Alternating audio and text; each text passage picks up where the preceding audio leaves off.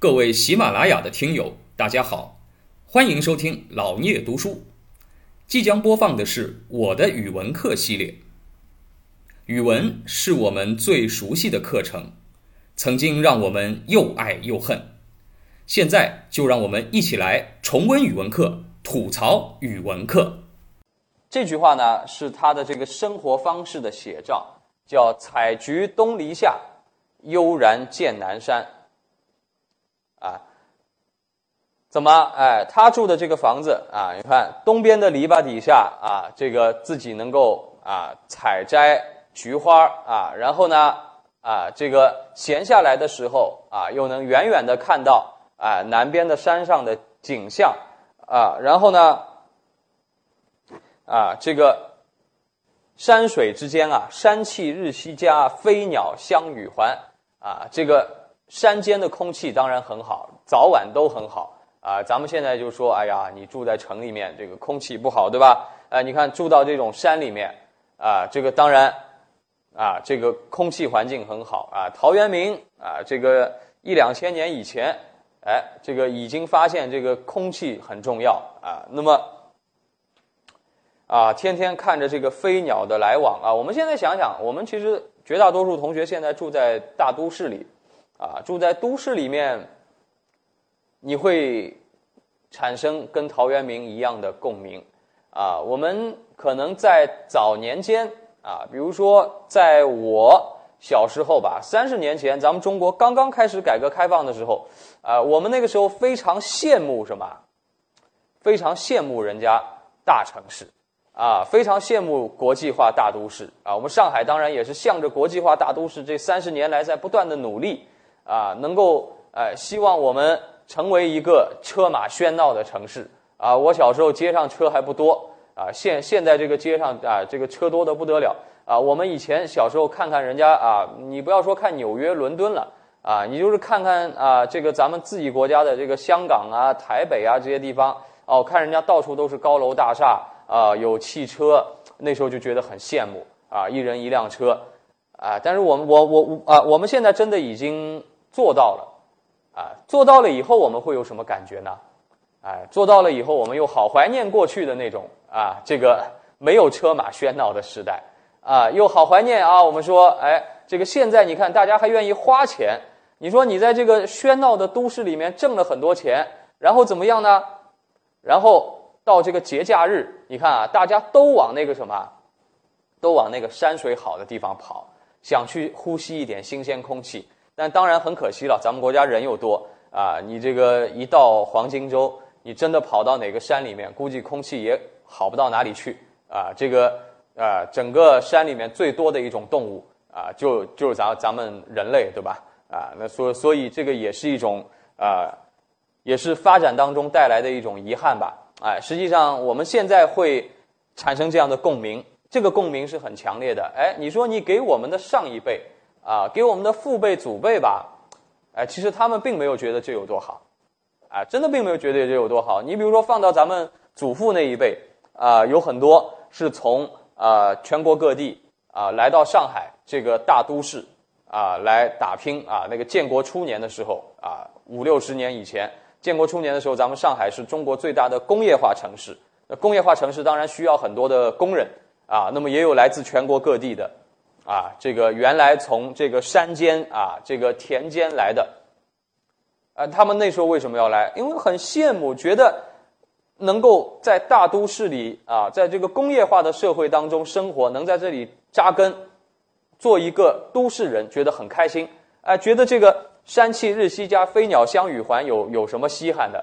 啊，全国各地那个时候城市化的啊，这个比例还很低。哎，这个到处都是山气日夕佳，飞鸟相与还，采菊东篱下，悠然见南山。好在哪里？就觉得没什么好的。到我们父辈这一代吧，他们也没觉得这有多好。那个时候衡量一个城市好不好，你看啊，以前比如说呃，这个七十年代的时候，咱们中国语文教材上说这个，哎，我们中国要实现四个现代化。那个时候画的那个图画是什么样子的？咱们到图书馆里去翻一翻以前的报刊杂志上。说中国实现现代化的那个画的一张图啊，一般都是画什么？哦，画有很多烟囱，很多工厂，啊，我们有很多的啊，这个我们这个要要炼多少吨钢，对吧？咱们以前干过这种大炼钢铁的事情，对吧？啊，这个我们要成为世界上产钢最多的国家，到处都是烟囱，这国家才发达。啊，你看我们现在巴不得都把烟囱给拆了，是吧？又觉得哎呀有烟囱有污染，又对生活不好。哎，所以对我们上一代人来说，他对这个没感觉的，他觉得满哎这个满山遍野都是烟囱，咱们这国家才发达，是吧？呃，现在当然又不一样了。现在咱们岛又回到陶渊明那时候了，就咱们很羡慕的是这样的，哎，我们又能够跟陶渊明产生共鸣了，啊，我们又喜欢过这样的生活。你看现在，现在咱们要啊，这个去买一房子，买一别墅，你真的能够过上这样的日子，那那才是真的发达了，啊，你说你在上海，你买一个市中心的多少多少万这样的房子吧，啊，虽然你也是有也是有钱人。但是呢，说明你还是一个什么？你还是一个在奋斗过程当中的有钱人。你说你为什么要住在都市当中啊？每平米几十万啊这样的房子，其实周围空气又不好，又很喧闹，是因为什么？哎，是因为你要住在地段好的地方，对于你的社交比较方便。你为什么要社交啊？因为你还想挣更更多的钱，就是你的钱还没挣够啊，你还得什么？你还得去奋斗。当然了，你比咱们这些普通人。啊，这个住宅条件好啊，这个，但是呢，其实你还没有摆脱啊，摆脱这个名利场，对吧？等哪天你真的说啊，我钱挣够了，我我不要了，就是我就是要去过那种这样的生活了，啊，这个才叫厉害啊！这个是就是说，你你把钱堆在我面前，我都不要了，我我就要去一个没有人的地方，啊，心远地自偏了，啊，到你哪天心远了。你才能变成陶渊明。陶渊明之所以是陶渊明，啊，一方面在于啊，他能采菊东篱下，悠然见南山。但是你还要看到一个反面的是什么？你要看到他背面的是陶渊明他自己是什么？毕竟他是一个士族啊，虽然是一个啊相对来说家道中落的士族，但是你说人家曾祖父就是那什么开国元勋啊，就你你说这个国家这个名利场当中。什么东西他们家没见过呀？啊，什么东西没见过？他祖父啊，这个陶侃都能跟东晋的几代皇帝谈笑风生，对吧？哎，这个，所以对他来说，他啥没见过呀？就像后来你说曹雪芹写《红楼梦》的啊，咱们中国文学史的巅峰，曹雪芹他家里是什么？就一样，他的祖父也是啊，康熙皇帝最信赖的人，啊，所以他的。啊，这个作品当中，《红楼梦》当中写到的这个啊，世家大族的生活啊，小到一只螃蟹怎么吃，大到整个大观园的那个啊，整个园林的建筑啊，大观园当然是不存在的，但是他能把它写得如此细致啊，连一个牌匾、一副对联，他都能够啊给他编出来，说明什么？说明其实这些东西都是他小时候见过的，就是什么都见过的人。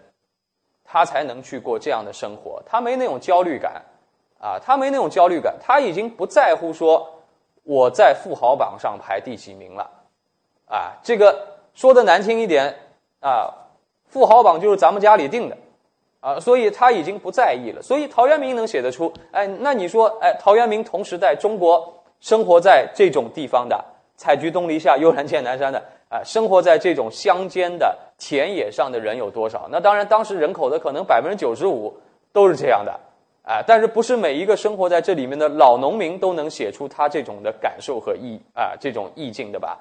啊，你有可能祖宗十八代都是在这个田园里面务农的，但是让这些人写，啊，他肯定会写，哎呦，天天太阳晒着我好，啊，我好难受，好辛苦啊，锄禾日当午，汗滴禾下土，顶多就只能写到这样，就觉得这是一种痛苦。但是陶渊明不一样，他是因为风景看透了，所以呢到这里来写这个细水长流了，哎，那所以实际上陶渊明还是一个世家大族出来的文人，他才能够去体会到这种田园的美好，啊，其实田园对很多人来说都是存在的，但是对于可能更多的人来说，它并不一定有这样的美好。啊，这个美好是他的主观叠加了这个客观现实之后能够得到的，哎，所以呢，实际上后来的那些文人，你说，哎，这个是不是每一个诗人、每一个文人写这种田园啊之类的东西，都能写到陶渊明这个程度呢？啊，陶渊明只有一个呀，啊，你说后来很多这种啊，出身很普通，啊，这个好不容易考上一官，科举啊，考考官考中了，做官了，啊，做官嘛，做的又不顺，得罪人了，得罪人了以后被贬谪，贬到哪个地方去了？哎。你说他是不是自己心甘情愿待待到那种苦地方去啊？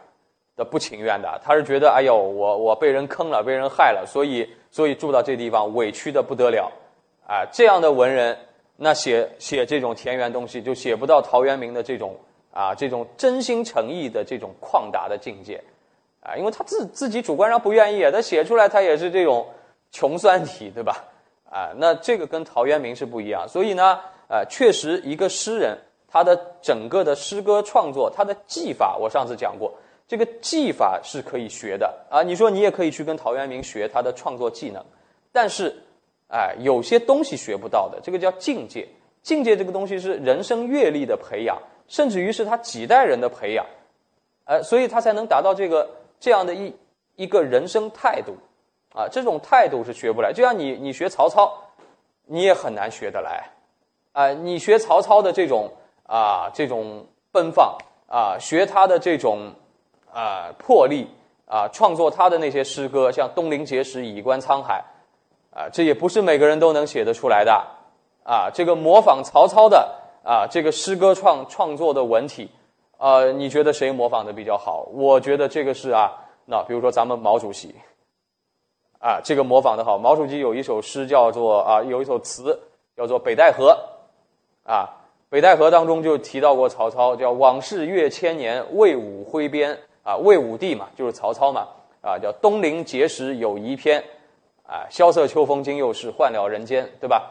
哎，这个就是这种气魄。他当中就像曹操引用周公一样，啊，他那里引用的是曹操。曹操写“东临碣石，以观沧海”嘛，在海边。后来那一次呢，就是啊，毛泽东同志在这个北戴河啊，这个啊，然后看到啊，因为在那个秦皇岛那里嘛，看到。那边的渤海，哎，当年曹操远征乌桓的时候，也是路过渤海湾这个地方，同样的地方啊，写的“东临碣石，以观沧海”，哎，那么这个时候他也去看海，啊，那么能够写出这样的意境，哎，这就是这种领袖的气质，这个东西也是学不来的，这是跟他的人生境遇有关啊。你让一个穷酸文人去学曹孟德，啊，写诗。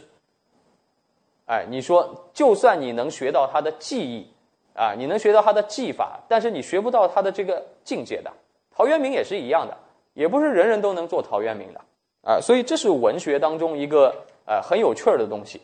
感谢您的聆听，如果您有任何问题想与主播交流，请在评论区留言。欢迎订阅本专辑，期待下集再见。